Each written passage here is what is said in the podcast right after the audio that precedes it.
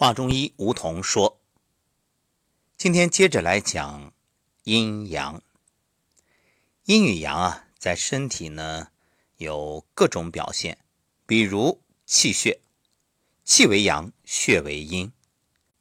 另外呈现的状态呢是寒与热，这热为阳，寒为阴。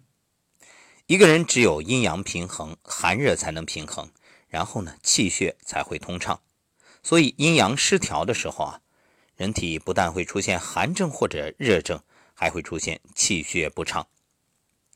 我们再来说说什么是气血。先讲气啊，气是什么？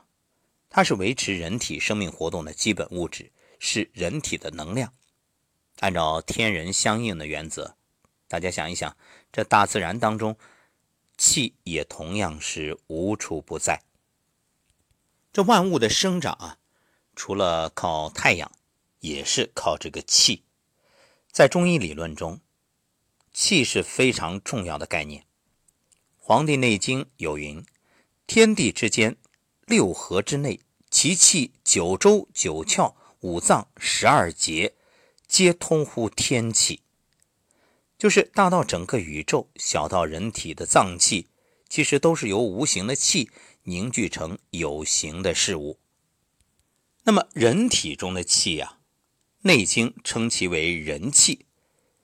人体之气，从来源考虑，有先天与后天的区别。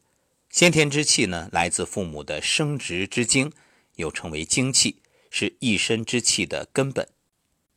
后天之气呢，得之于饮食与自然界之清气，又称为地气。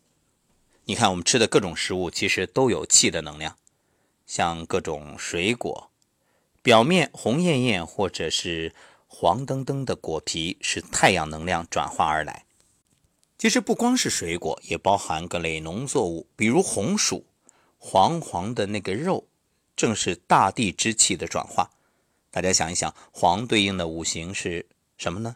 土啊，所以。我们说食物它有温热寒凉四性，这就是食物的四气。吃进含有四气的食物之后，自然在脾胃大熔炉里将食物中的气转化为人体中的气。来自自然之清气呢，又称为天气。这种气啊，要靠肺的呼吸功能和肾的纳气功能才能吸入人体。秉承精气之后，一个生命自然诞生。但是。生命能不能长大，那要靠天气与地气。人是从五谷吸收地气，从自然吸收天气。只有天地之气在人体内和谐统一，生命才能够健康成长。所以，我们说啊，采天地之灵气，日月之精华。以前一说这话，大家可能立刻会想到神仙，比如那石猴孙悟空。其实啊，仔细想想。